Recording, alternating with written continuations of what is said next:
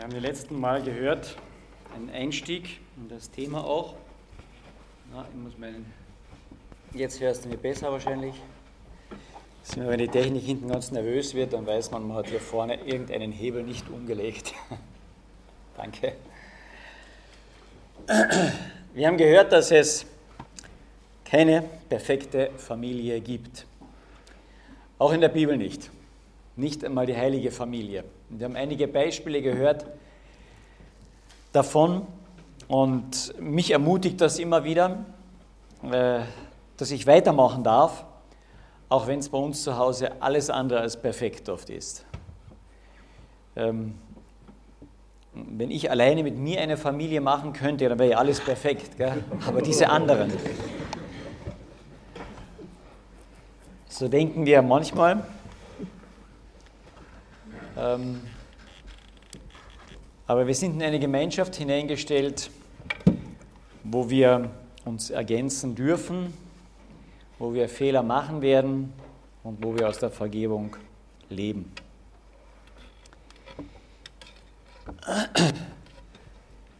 Wir haben heute das, das Thema Erneuerung des Hauses durch Entscheidungen und wir gehen dazu in Josua Kapitel 24. Das ist am Ende seines Lebens. Der Josua war ja der Nachfolger von Mose und hat die Führung dann übernommen für das Volk Israel, als das aus Ägypten durch die Wüste gewandert war und dann dieses alte, neue Land einnehmen musste. Da waren ja viele andere Stämme und Völker drinnen und die haben sich ja dem entgegengestellt. Und der Josua war derjenige, der jetzt hineingeht mit dem Volk, die großen äh, Kämpfe ausficht und sie dort in das neue Land hineinbringt. Am Ende seines Lebens war diese Aufgabe nicht vollständig fertig, aber er hatte sie hineingebracht, er hatte im Großen und Ganzen die, die meisten Feinde besiegt. Es gab aber noch ähm, kleinere Ecken und Enden, die noch besiegt werden sollten. Also das Volk hatte noch Dinge zu tun. Aber den großen Kampf hatte er geleistet. Eigentlich so mit zwei ganz großen Dingen. Das eine war der Durchzug durch den Jordan. Wie bringt man ein Volk mit mehreren Millionen durch einen Fluss hindurch, ohne Brücke? Das ist sehr einfach. Man lässt die Priester mit der Bundeslade einfach hineinmarschieren. Und dann bleibt das Wasser auf der einen Seite stehen, dort fließt es ab und man geht durch. Ist doch so einfach, oder? Hättet ihr das geglaubt?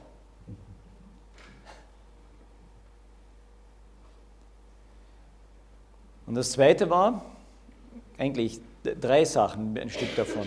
Das Zweite war, dass kaum sind sie drüben, da sagt Gott zu ihnen, und jetzt sollen alle, männlichen, alle Männer beschnitten werden. Die waren während der, das war dieses Ritual, was äh, Gott eingesetzt hatte bei Abraham. Und alle Männer, die in dieser Wüste geboren wurden, also die jetzt über 40 oder die, äh, zwischen 0 und 40 etwa waren, wurden beschnitten. Also alle, die kämpfen konnten. Kein Mann kann kämpfen, wenn er gerade beschnitten wird. Wir haben ein Beispiel im Alten Testament. Eine ganze Stadt wurde ausgerottet, weil mit diesem Trick haben sie die Männer alle lahmgelegt. Und das, nachdem sie über den Fluss gegangen sind und vor Jericho stehen. Da hätte eine Handvoll Leute hätte diese besiegen können. Und Gott hält seine Hand drüber. Er kann sie schützen in jeder Lage. Und als drittes stehen sie vor dieser uneinnehmbaren Stadt Jericho. Und da dürfen sie spazieren gehen. Was von einer uneinnehmbaren Stadt befestigt ist, die Tore hat, die eine dicke Mauer hat, dürfen sie rundherum marschieren. Jeden Tag sich anschauen, wie dick die Mauern sind. Das ist doch frustrierend. Aber am siebten Tag dürfen sie in die Posaune blasen. Oh, wir sind da. Und Gott sagt, dann werde ich euch den Sieg geben. Und die Mauern fallen ein. Hättet ihr das vorher geglaubt?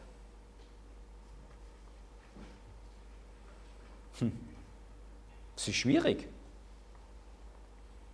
Und dann hatten sie ganz viele solche Dinge auch erlebt, ja schon vorher durch die Wüstenwanderung, das Rote Meer und mit den Ägyptern, klar. Und dann ist der Josua am Ende seines Lebens etwa 110 Jahre alt und da versammelt er das ganze Volk zu sich und beginnt ihnen drei Punkte eigentlich klar zu machen. Er sagt in die Realität, die schaut anders aus. Die Realität ist, man zweifelt, man glaubt nicht so ganz dran. Habt ihr einige Sachen schon ein bisschen vergessen? Naja, die Eltern haben mir das schon erzählt, aber mh. Hm. die Realität in unseren Familien schaut ja auch etwas anders aus oft. Meine Kinder glauben ja zu 100 Prozent, der Papa ist Christ und der ist, wow. Und die Mama noch besser, oder? Es hat eine Umfrage gegeben im christlichen Bereich, jetzt hauptsächlich natürlich Amerika, also westliche Welt, aber ich denke, Deutschland und Österreich kann man da ein bisschen hineinnehmen. Und wie viel Prozent der Jugendlichen in der Gemeinde betrachten die Mutter als sehr christlich, welche den Vater und wie viel Prozent in der Gemeinde haben eine Familienandacht? Ah, Wollt ihr die Zahlen wissen?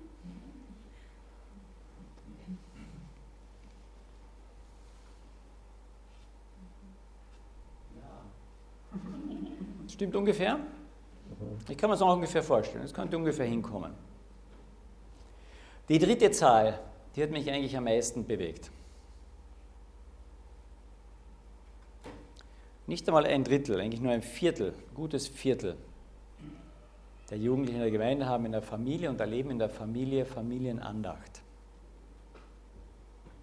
Das ist ein heißes Thema. Und der Josua, der versammelt das Volk zu sich am Ende seines Lebens und sagt eine Sache, denkt dran, erinnert euch. Und das ist sein erster, sein erster Schritt eigentlich. Er sagt, er versammelt die Stämme Israel bei sich und er rief die Männer zu sich die sieben Oberhäupter, die Richter, die Ältesten, und gemeinsam traten sie vor Gott. Und dann redet der Mose zum Volk und sagt, so spricht der Herr, der Gott Israels, vor langer Zeit, und jetzt geht er an die Erinnerung, vor langer Zeit lebten eure Vorfahren auf der anderen Seite des Euphrat, der Tara oder Terach, mit seinen Söhnen Abraham und Nahor, und sie verehrten dort andere Götter. Aber, aber, wenn die Technik es will, kann ich das aber fortführen. Ich brachte euren Stammvater Abraham aus dem Land, Land jenseits des Euphrat hierher und ließ ihn durch ganz Kanaan ziehen. Ich schenkte ihm viele Nachkommen. Ich gab ihm Isaak. Und Isaak gab ich Jakob und Esau. Der Esau erhielt das Gebirge Seir, aber Jakob sich, und seine Söhne siedeln sich dann in Ägypten an.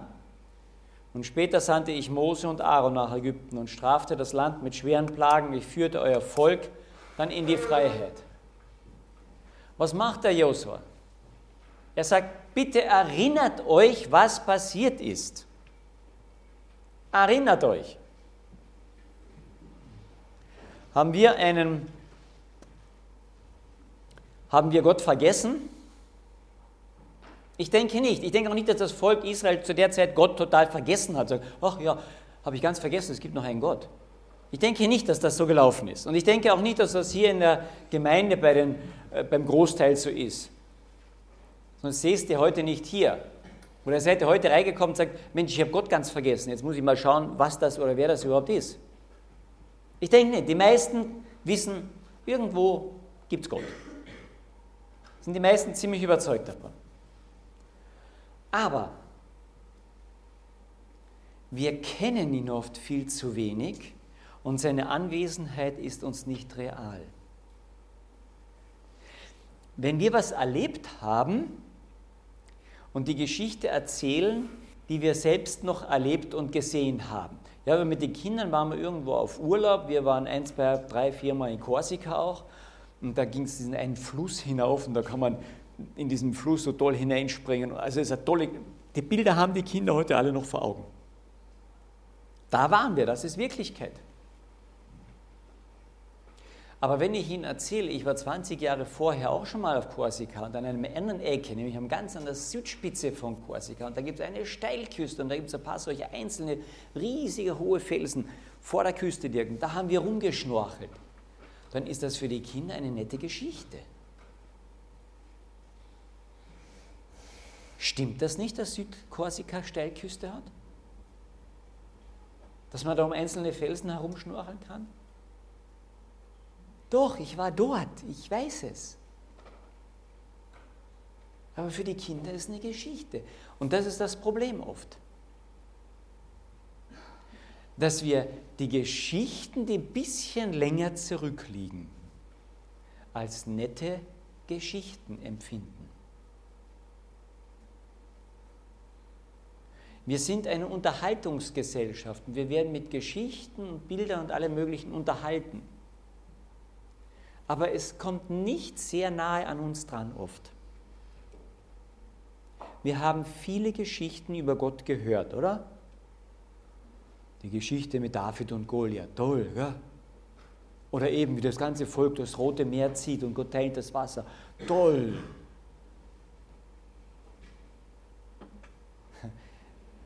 Eine schöne Kindergeschichte? Oder ist das wirklich passiert? Sind wirklich die Priester mit dieser Bundeslade am Rücken um, zwischen sich zum Jordan gegangen, sind hineingegangen und der Fluss ist stehen geblieben? Das ist eine nette Geschichte, gell?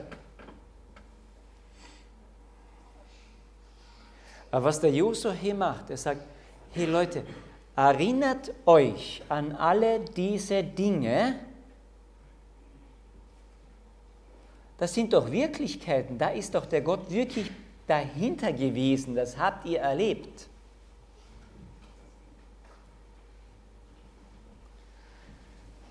Der Psalmist sagt das einmal noch ein bisschen anders. Er sagt im Psalm 102, 103, Vers 2, sagt er, erinnere dich an Gott, vergiss nicht, was er dir Gutes getan hat.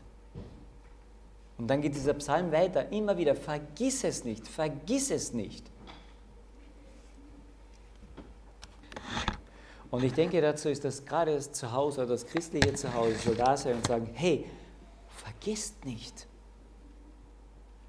Vergesst nicht. Und es braucht manchmal ziemlich lange, bis man merkt, hallo, das sind ja Wirklichkeiten gewesen, das ist ja echt, das war ja, da hat Gott wirklich gehandelt.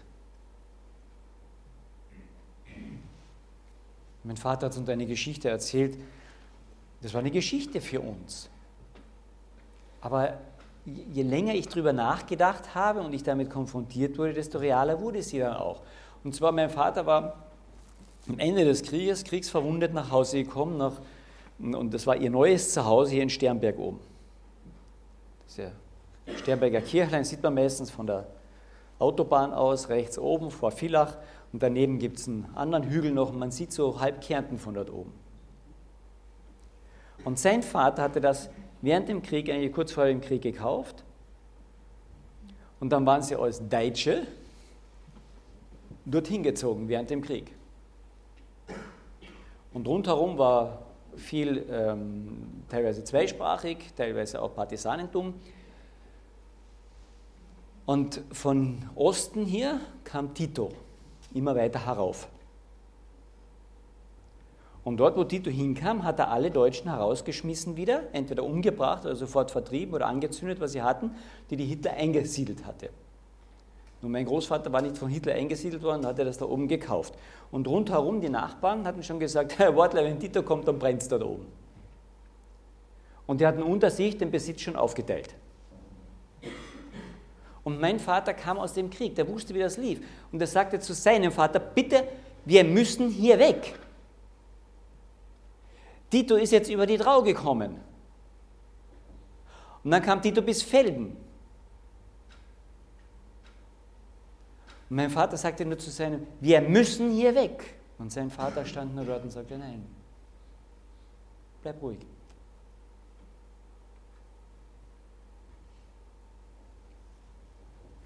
Und dann endete der Krieg und den Lindrosek oben standen die Engländer, hatten ihre Kanonen aufgebaut und in Felden kurz, kurz auf der Seite stand Tito. Und man konnte das von Sternberg oben praktisch herunter anschauen sich. Und ich bin in Klagenfurt zur Schule gegangen und wenn ich heimkam, musste ich jedes Mal in Lindrosek aussteigen, Bahnstation. Und mir ist die Geschichte so oft gekommen, habe ich gedacht, und hier standen die Engländer und hier in Felden, die Station davor, stand Tito und mein Großvater stand dort oben, hat seinem Sohn gesagt, ist schon okay, bleib ruhig. Gott hat seine Hand drüber gehalten. Und dann hat dieser Mann, mein Großvater, die ja, Missionsgesellschaft gerufen und die ersten Missionare kamen hier nach Unterkärnten. Und einer der ersten, die hier dann anfingen, war Ehepaar wieder. Ja, haben sich dann selber ständig gemacht in der Schweizer Mission. War einer der ersten hier. Weil Gott seine Hand drüber gehalten hat. Weil dort ein Mann zu Hause stand und sich erinnert hat, sein Leben zurück. Gott hat mich geführt. Er hat sich erinnert. Er kannte seinen Gott und er wusste um die Realität dieses Gottes. Vermitteln wir das zu Hause unseren Kindern? Die Realität Gottes?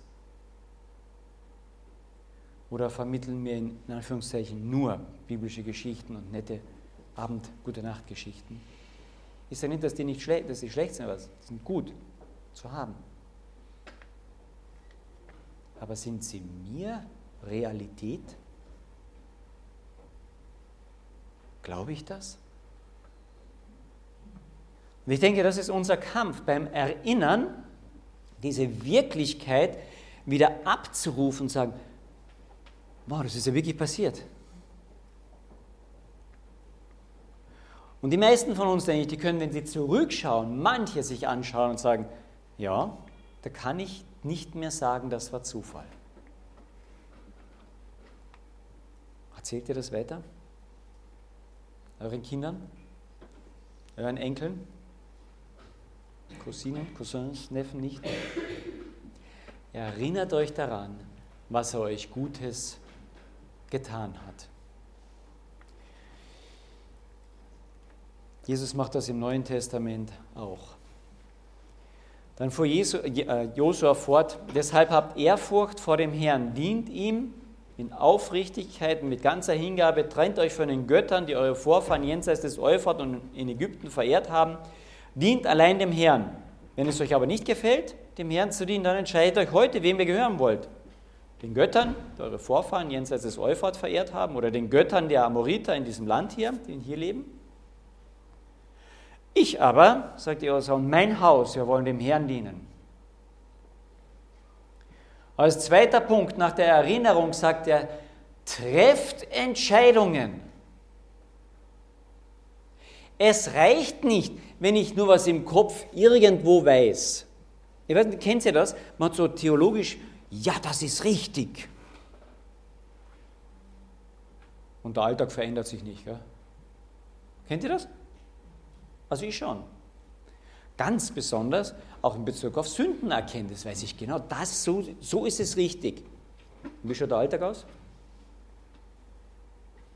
Behandle deinen Nächsten, als ob ein, das ist ja ein tiefer Schatz Gottes. Gott schaut deinen Nächsten an und der ist wertvoll. Und du behandelst ja deinen Nächsten immer so wertvoll, oder?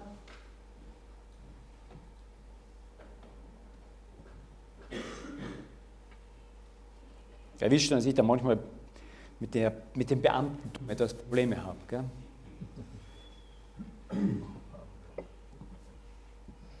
Und dann fallen mir Witze dazu ein, die sind unwahrscheinlich wertschätzend.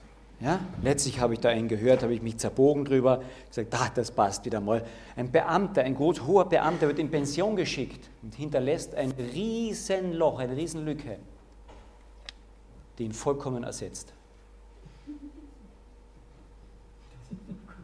Ja. Und ich dachte, das ist ein guter Beamtenwitz. Ja, so.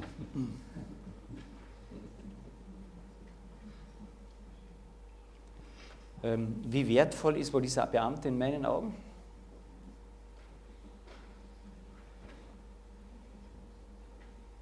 Versteht ihr? Ich denke schon, man kann drüber lächeln und lachen drüber. Ihr habt den Witz nicht bestanden. Ein Beamter wird entlassen und hinterlässt eine Riesenlücke, die ihn vollständig ersetzt. Ihr dürft daheim nochmal drüber nachdenken. ähm, Vielleicht werdet ihr dann noch. Wenn ihr ihn nicht versteht, dann habt ihr eine hohe Wertschätzung. Dann ist es ganz gut. Ja? Dann seid ihr nicht so mies veranlagt wie ich.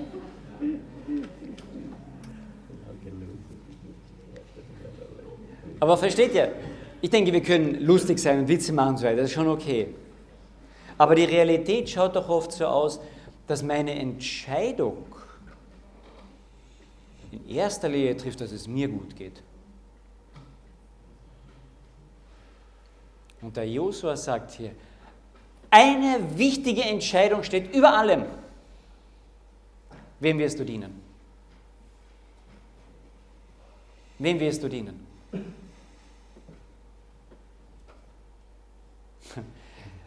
Mich faszinieren immer die Zusammenhänge Altes, Neues Testament. Wisst ihr, was Josua eigentlich ist, der Name? Ist der hebräische Name Jesus. Und dieser Nachfolger Mose heißt Jesus. Und er führt das Volk in dieses Land hinein und zerbricht die Macht der Feinde. Es gibt noch einiges zu tun, aber die Macht der Feinde ist gebrochen.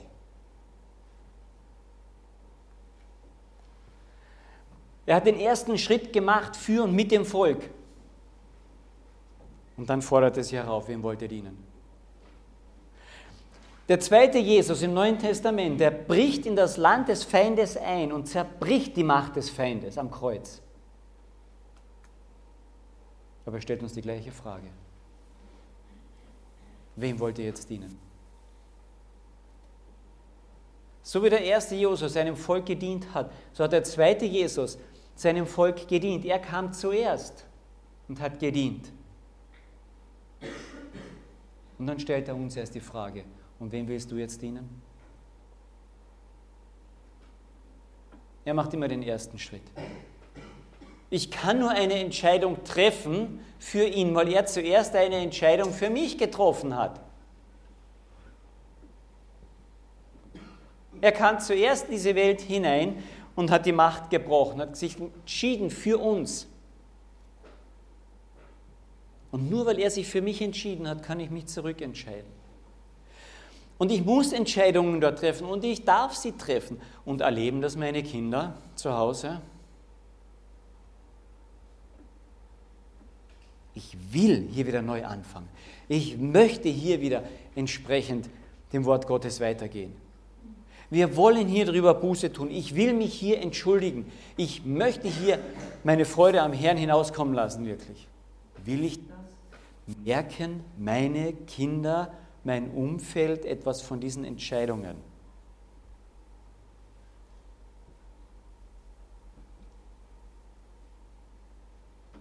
Erinnert euch, was er alles getan hat. Ihr könnt Entscheidungen treffen, weil er sich zuerst für uns entschieden hat. Und die Frage hier ist natürlich zwischen den, zwischen den Götzen. Die Götter dieser Welt oder der wahre Gott? Wem wollen wir dienen? Ach ja, wir wollen natürlich dem wahren Gott dienen. Ist, ist irgendjemand hier, der Baal dienen möchte? Hand drauf. Fruchtbarkeitsgott, Ausschweifung. Möchte das jemand? Ja. Nein, niemand. Gut. Wir sind doch alles brave Christen, oder?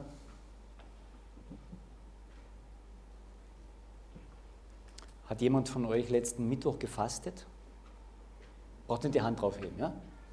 Der Hans hat das letzten Sonntag hier gesagt, könnt ihr vielleicht am Mittwoch hier fasten. Ich muss sagen, ich komme am Donnerstag drauf, ich habe es vergessen. Glücklicherweise kann man ja jeden Tag fasten, ja? nicht nur am Mittwoch. Aber schon wenn ich anfange zu fasten, nach zwölf Stunden, was ist dann mein Gott? Das ist gar nicht mehr so einfach dann. Wir sind abhängig von diesem und von jenem.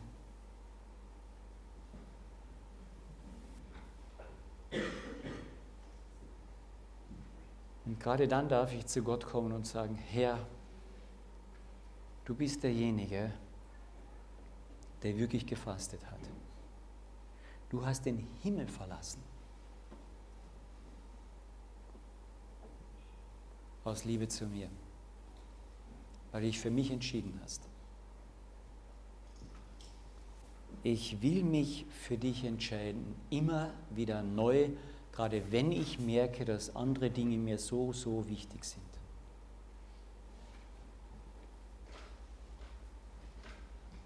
Ich habe immer wieder viel mit Paaren und Beratung zu tun,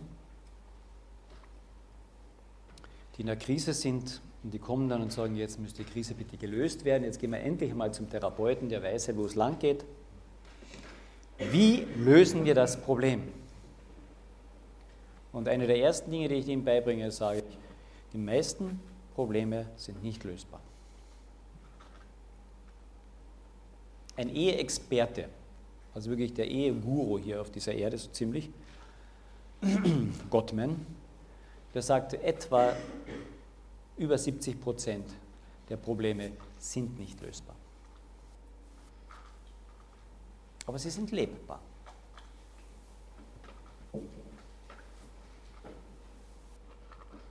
Und dann kommen die Christen, ja, wenn das nicht löst, aber für die Christen ist doch mehr lösbar, oder? Das ist der Prozentsatz weiter besser, oder? Die haben ja die Bibel, nicht? da stehen ja alle Lösungen drinnen. Nein, da stehen nicht alle Lösungen drinnen. Im Sinne von, man nehme, tue und dann ist es gelöst.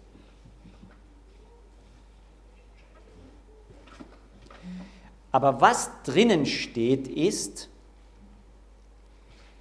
wie ich näher an den drankommen kann, der alle Probleme lösen könnte.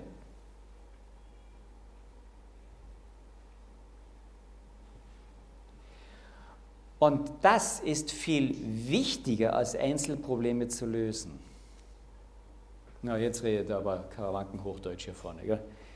Was ist das jetzt für eine Theorie? Stellt euch vor, hier drüben ist Gott, Gott Vater. Perfekt, keinen Fehler, hellstrahlend, weißer wie die Sonne. Es gibt keinen Makel. Und hier bin jetzt ich. Je näher ich an das Perfekte drankomme, desto mehr zerbrösel ich. Es bleibt nichts übrig von mir. Weil die zwei Sachen, die vertragen sich einfach nicht, oder? Was hat die Finsternis mit dem Licht zu schaffen? Niemand kann Gott schauen, der stirbt, sagt die Bibel eindeutig.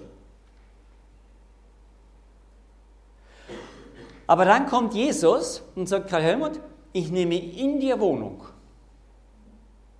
Und weißt du was? Ich, Jesus Christus und der Vater, wir sind eins. Und wer mich sieht, der sieht den Vater. Und jetzt kann ich mich vorsichtig etwas annähern. Natürlich, je näher ich Gott komme, desto mehr merke ich, dass hier nicht nur Jesus steht. Habt ihr gemerkt, hier steht nur noch Jesus. Ja. Dass ich eine gespaltene Persönlichkeit bin. Aber je näher ich Jesus komme, äh, Gott komme, dem Vater, desto mehr wird bei mir Jesus sichtbar. Desto mehr gehen die anderen Dinge in den Hintergrund. Und stellt euch, vor, stellt euch vor, einmal werden wir wirklich Gott von Angesicht zu Angesicht sehen. Allerdings muss ich meinen Leib dafür ablegen. Ich kriege einen neuen. Und dann stehe ich vor Gott und Gott sagt, keine Sünde. Weiß, Du bist wie mein Sohn. Perfekt. Meine Entscheidung hier auf der Erde ist in erster Linie, dem immer näher zu kommen. Wissend, ich werde es noch nicht erreichen, dazu muss ich meinen Körper ablegen. Der Paulus sagt, ich habe Lust, das alles abzulegen und bei ihm zu sein. Aber ich möchte euch auch noch dienen, ich möchte euch noch einiges von Gott sagen. Aber er war in diesem Zwiespalt. Warum? Weil er immer näher an Gott heran wollte, immer näher ran. Ist es deine Entscheidung, hier und zu Hause und mit deinen Kindern immer näher an diesen Gott dran zu kommen? Das ist deine Entscheidung. Den ersten Schritt hat Jesus gemacht. Er kam hierher. Du hast ihn eingeladen in dein Leben. Er hat den Schritt gemacht in dein Leben hinein. Aber jetzt musst du Entscheidungen treffen. Wisst ihr, viele Christen sind da und sagen, ach Gott, mach bitte was aus mir.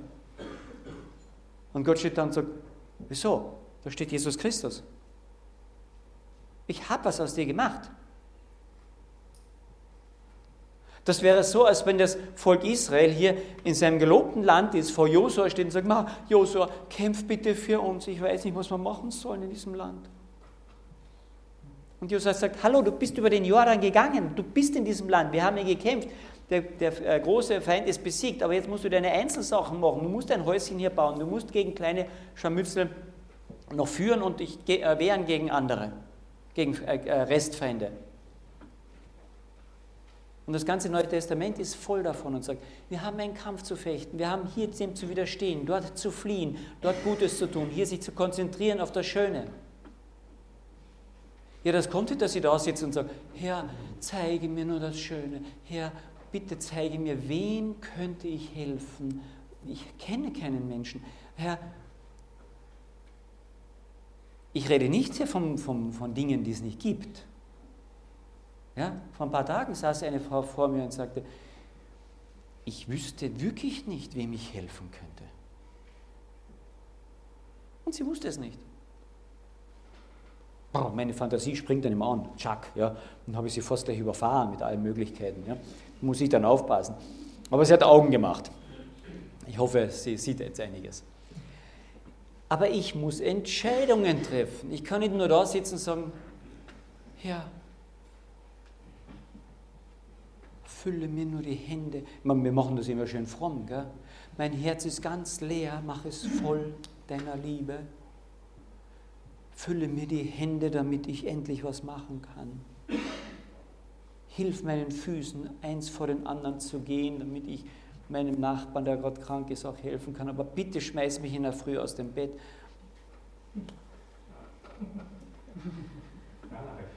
Bitte? Lache ich, habe verstanden. Kennt ihr das, ja? Ich auch. Manche müssen umgekehrt beten. Ich eher muss immer umgekehrt beten. Herr, bring mich am Abend ins Bett. Ja? Gibt es auch, kennen auch einige. Und Gott sagt, entscheide dich. Entscheide dich.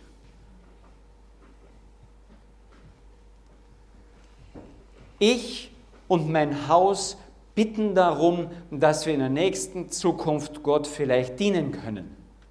Das sagt der Josua nicht. Er sagt, ich und mein Haus wollen. Und wollen ist eine Entscheidung. Ich bitte manchmal Gott, Herr, mach mich williger. Aber auch das ist schon eine Entscheidung, weil oft will ich das ja gar nicht. Gell? Herr, mach mich willig. Entscheidungen zu treffen, nicht den Götzen Bequemlichkeit, was auch immer, Ausrede zu dienen, sondern dem wahren Gott. Hoppala, jetzt sind wir irgendwo zurückgekommen. Da antwortete das Volk, niemals wollen wir den Herrn verlassen und anderen Göttern dienen. Denn der Herr, unser Gott, war es, der unsere Väter aus der Sklaverei in Ägypten befreit hat. Er hat große Wunder vor den Augen unseres Volkes vollbracht. Sie erinnern sich, er hat uns auf dem ganzen Weg beschützt, als wir die Gebiete vieler Völker durchqueren mussten. Der Herr war es, der die Ammoniter und alle anderen Völker vertrieben hat, die hier früher gelebt haben. Auch wir bitten Gott darum, dass wir in seiner Gnade. Auch wir wollen ihm dienen. Der Herr ist unser Gott. Aus dieser Erinnerung zurück kommt auch die Motivation, ich will was tun, ich will vorwärts gehen. Und das ist das, was wir, glaube ich, lernen dürfen von denen, uns zu orientieren. Und ich möchte nur so ein paar, Zeit läuft, zum Schluss ein paar Gedanken dazu tun noch. Ein paar Zitate nur ganz schnell. Bei aller speziellen Ausbildung stellen Profis in der Kirche fest, wenn ein Kind keine grundlegende Pflege, Erinnerung und so weiter des Glaubens zu Hause erfährt, dann haben selbst die besten Lehrer und Lehrpläne nur eine minimale Wirkung. Eine fromme Stunde pro Woche kann einfach nicht mit der täglichen Erfahrung mithalten, was die Prägung der Persönlichkeit betrifft. ich bringe mein Kind ja eh in die Gemeinde. Und jetzt ist die Gemeinde dafür verantwortlich. Na, wirklich nicht. Und ich finde den Satz gut, der da in diesen Vorbereitungen auch zum Teil drinnen war. Das, was wir eigentlich tun sollten, wäre, wir sollten die Kinder lassen, ihre Eltern bei der Gemeinde am Sonntag abzugeben. Ja? Also die Kinder sollen ihre Eltern zur Gemeinde bringen am Sonntag. Und dann sollen die Eltern hier geschult werden und dann zurück auf ihr Missionsfeld gehen, nämlich zu Hause, um ihre Kinder als Christen aufzuerziehen. Aber gedanklich machen wir es eher umgekehrt. Wie bringe ich mein Kind in die Gemeinde? Wie bringe ich mein Kind, wie bringe ich meinen Teenager in die Gemeinde? Wie bringe ich den Jugend? Das wird ja schon unmöglich. Ja. Ich denke, unser erstes Anliegen soll, wie bringe ich mich regelmäßig in die Gemeinde und was lerne ich dort für zu Hause?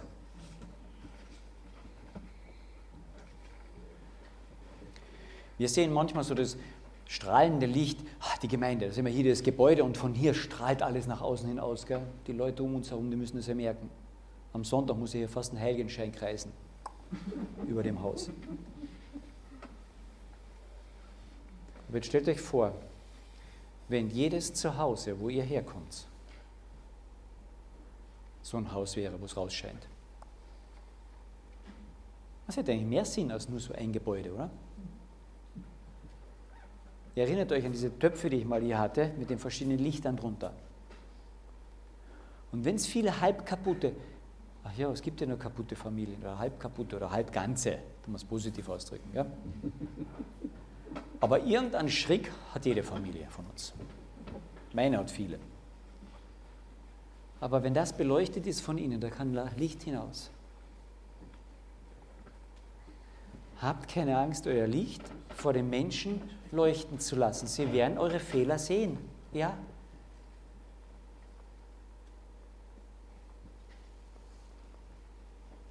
Aber das Erste, was ich da sehe, wenn ein Kap eine kaputte Vase irgendwo ist und drunter Licht ist, ist nicht der Schrick, sondern das Licht, das durch diesen Schrick hinausgeht.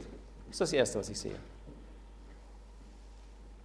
Habt keine Angst, in eurer Familie das Licht leuchten zu lassen und auch zu erklären, ich und wir und mein Haus, wir wollen dem Herrn dienen. Haben Sie, habt ihr, eure Familie die Entscheidung getroffen?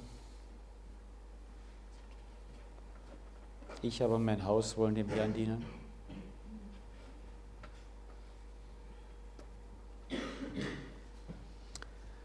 Da schloss Josua noch am selben Tag in Sichem einen Bund zwischen Gott und den Israeliten und er gab ihnen Gebote und Rechtsbestimmungen und schrieb alles im Buch des Gesetzes Gottes auf. Und dann nahm er einen großen Stein und richtete ihn auf unter der Terebinte beim Heiligtum des Herrn. Und Josua rief dem Volk zu, seht diesen Stein, er ist Zeuge, denn er hat alles gehört, was der Herr zu uns gesagt hat. Er soll auch euch mahnen, euren Gott nicht zu verleugnen. Er macht ein Mahnmal, bam, und das hat man früher so gemacht, Steine aufgerichtet. Das hat schon der, der, der, der Jakob gemacht, als er fliehen musste und da erscheint ihm Gott dann hat er den Stein aufgerichtet und Öl drüber gegossen. Das muss mich erinnern an diesen Platz, dass ich da erlebt habe mit Gott. Das haben die Israeliten nachher auf ihrer Wanderschaft gemacht, als sie auch durch, dieses, ähm, durch den Jordan durch sind. Hat extra zwölf Männer ausgewählt. Sagt, jeder von diesen Männern nimmt einen Felsbrocken aus diesem Jordan raus. Und dann stellt ihr ihn hier auf. Und wenn euch eure Kinder fragen, was tun dieser Steinhaufen da? Dann sagst du, wisst ihr was, die kommen alle hier mitten aus dem Jordan. Der hat dein Urgroßvater hier rausgeholt. Was? Ja, die sind nämlich trockenen Fußes hier durch. Wie denn das? Hat es eine Dürre gegeben? Nein. Gott hat diesen Fluss festgehalten. Echt? Und dann liegt es ein Stück an uns. Ist es für uns echt oder ist es nur ein Geschichtchen? Als ich mit meinen Kindern, vor allem als sie noch kleiner waren, am Bett gebetet habe am Abend, und dann haben sie so während dem Beten manchmal Blödsinn gemacht. Und dann habe ich gesagt, hallo, du weißt du nicht, dass, dass Gott jetzt in diesem Zimmer, dass Jesus hier in diesem Zimmer wirklich drinnen ist? Und die Weißen schaut mir der eine oder andere an und sagt, echt? Ja, was sage ich dann? Naja, äh, ähm, ja, mh. Versteht ihr? Mein Glaube ist gefordert. Glaube ich wirklich, dass er echt ist? Wo zwei oder drei in meinem Namen versammelt äh, sind, da bin ich mitten unter ihnen. Zwei oder drei sind doch erinnern, ja. Glaubst du, dass Jesus hier drin jetzt ist?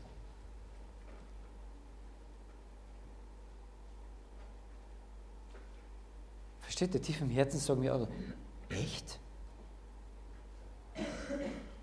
Echt?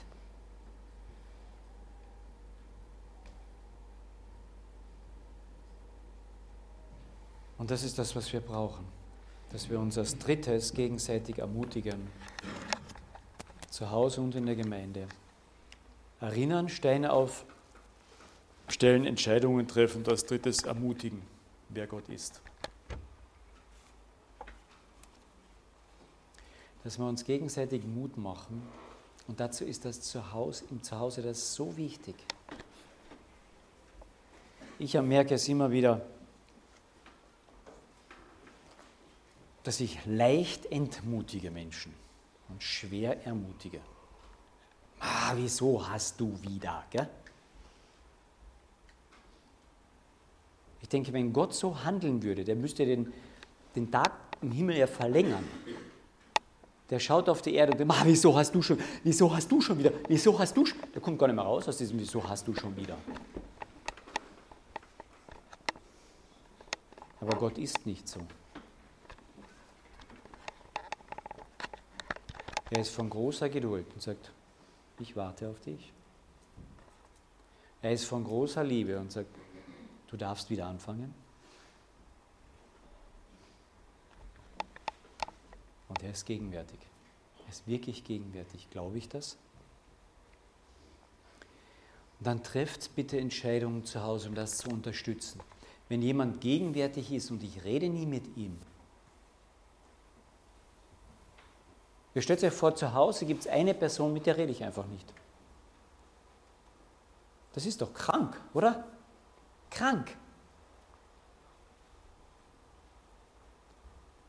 Und wenn zu Hause ihr zu zweit, zu dritt zusammenkommt und ihr wisst, Jesus ist mitten unter euch und ihr redet mit Jesus nie, das ist doch krank. Beten wir zu Hause? Haben wir wenigstens Tischgebet? wenn bei uns Gäste kommen, das wird immer dann peinlich, ja, macht der Daddy jetzt Tischgebete oder macht er nicht? Gell? Oder wenn wir im Gasthaus essen sind. Und unsere Kinder wissen schon, ich mache es. Okay, ich stehe jetzt nicht dazu auf und sage, wir wollen das Tischgebet sprechen, ja, damit das ganze Gasthaus doch weiß. Also ich muss, das muss ich nicht machen. Aber ich sage, wir beten noch miteinander. Und das wissen sie. Und wenn das Amen auch vielleicht mein Nachbartisch hört, okay, aber da ist jemand mitten unter uns und ich rede mit dem nicht. Wissen das mal die Schweinchen auch? Die grunzen einmal und dann stürzen sie sich übers Essen. Ja? Okay, wir sagen eine Mahlzeit dazu. Ja. Aber ich möchte mich doch unterscheiden von den Schweinen. Ich möchte doch den Hauptgast vorher begrüßen und dafür danken, dass er mir auch das gegeben hat treffe ich Entscheidungen, mit meinem, der Hauptperson des Hauses am Tag zu sprechen, treffe ich Entscheidungen, eine Andacht zu machen, mich um ihn zu versammeln und sagen, hey, ich möchte mit dir nicht nur reden, ich möchte dich auch kennenlernen. Ich weiß, wie schwierig das ist. Und das ändert sich immer wieder. Bei kleinen Kindern ist ja leicht. Gell? Den erzählt man Geschichten, dann betet man miteinander und hat vielleicht noch ein Gebetsanliegen. Die sagen, ja, wunderbar, wir machen das, das gehört dazu, super, und die Geschichte. Und irgendwann sagen sie, ah, heute nicht. Was mache ich dann? Ja, vielleicht musst du jetzt den Kinderkalender wegnehmen und einen Jugendkalender hernehmen. Könnte ja Zeit werden dafür. Besser als wenn man das vorher schon macht. Das heißt, ich muss mich entscheiden, Dinge umzubauen. Und ich kann euch ein Lied singen davon. Wir haben umgebaut, ausgebaut, ausgelassen, damit war ich nie glücklich, wieder umgebaut. Wir haben Kalender gelesen und Andachtsbücher gelesen, Geschichten gelesen und Bibel gelesen und Hoffnung für alle gelesen und Elberfelder Bibel gelesen. Immer wieder umgebaut. Absolut nicht perfekt. Aber zurzeit lesen wir am Abend einfach Bibel. Wir sind durch 1. Mose durch, durch 2. Mose ziemlich durch, durch bei Josua sind wir jetzt gerade. Wir haben die Apostelgeschichte durch, ein oder zwei Evangelien. Hey, wir kommen langsam und die freuen sich, haben schon einiges gelesen in der Bibel. Fragt sie Clarissa und Pascal. Aber immer leicht ist es auch nicht. Aber ich muss Entscheidungen treffen. Ach Herr, heute fühlen wir uns nicht danach. Kinder, manchmal fühle ich mich auch nicht danach, mit meiner Frau nett zu sein. Bin ich deswegen nicht verheiratet? Ich muss eine Entscheidung treffen, in die Küche zu gehen und nachzufragen, wie es ihr geht auch wenn ich mich mal nicht nach, danach fühle. Bitte trefft Entscheidungen. Freizeitgestaltung. Geld zurückzulegen, damit die Kinder auf Freizeiten können oder die ganze Familie. Und dann erinnert euch und ermutigt euch, indem ihr Steine vielleicht einmal sammelt. Diesen Stein habe ich vor 2009 steht drauf, 27.09.2009 und Pascal. Hans-Peter hat eine Vater-Kind-Freizeit gemacht, vor vier Jahren. Und unterwegs haben wir uns einen Stein gegeben. Und der Pascal in seiner krakeligen, wunderbaren Schrift ein Erinnerungsstein. Er liegt heute noch auf meinem Schreibtisch und erinnert mich von Zeit zu Zeit, für meinen Buben auch zu beten, wenn er gerade auch nicht da ist.